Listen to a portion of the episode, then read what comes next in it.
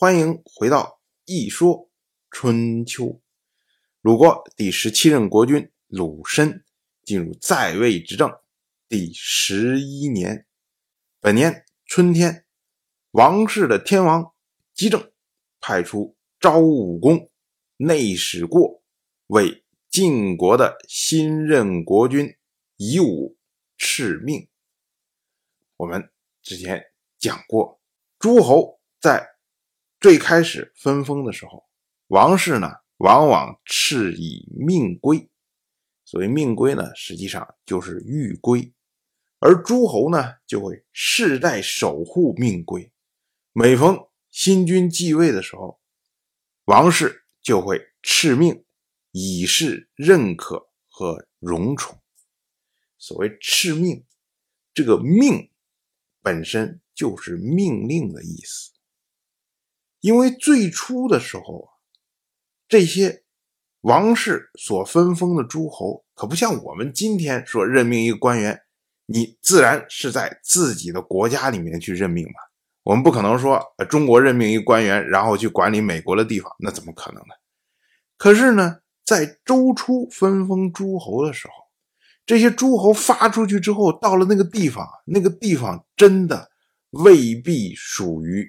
周王室所有，有可能分封你出去，就是为了让你开疆扩土。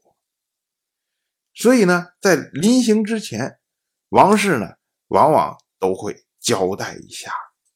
这就好像我们今天说，小朋友早上要出门上学的时候，父母都会说不要在路上耽搁呀，然后要早点回家呀，注意路上的车辆啊，哎，等等这一套话，这个。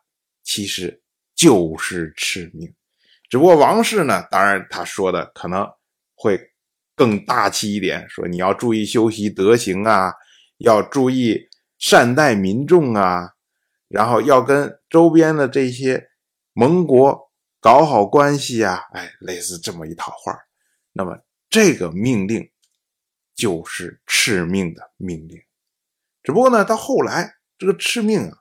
不只光是口头这个命令，然后他还有其他的一系列的这个仪式的环节，其中呢有一项就叫做敕谕。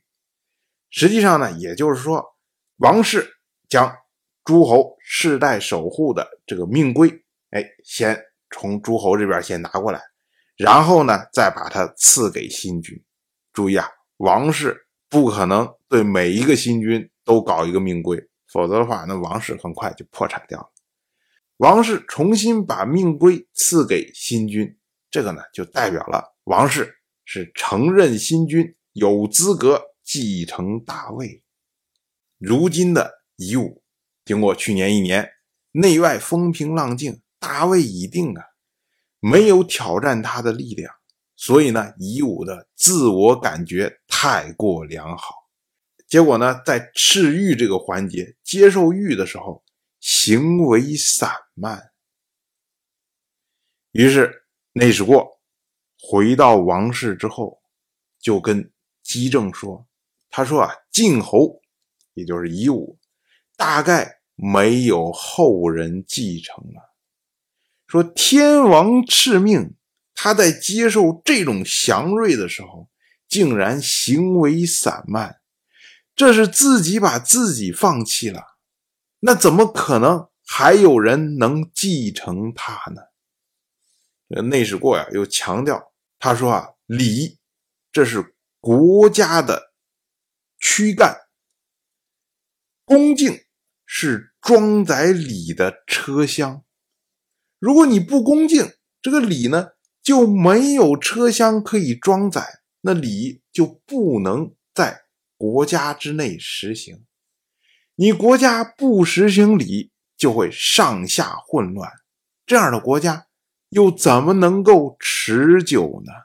到了本年的夏天，鲁申和夫人生姜在阳谷和齐国的国君齐小白会面。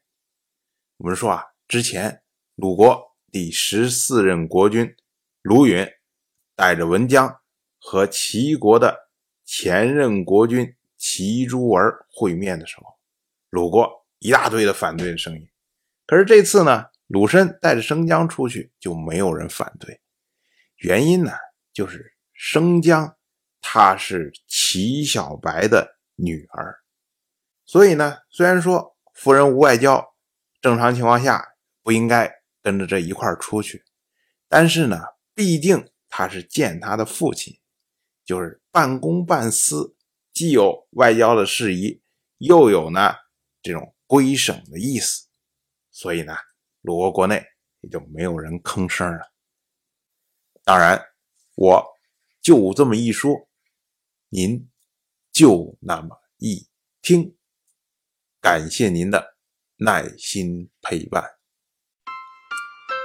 如果您对《一说春秋》这个节目感兴趣的话，请在微信中搜索公众号“一说春秋”。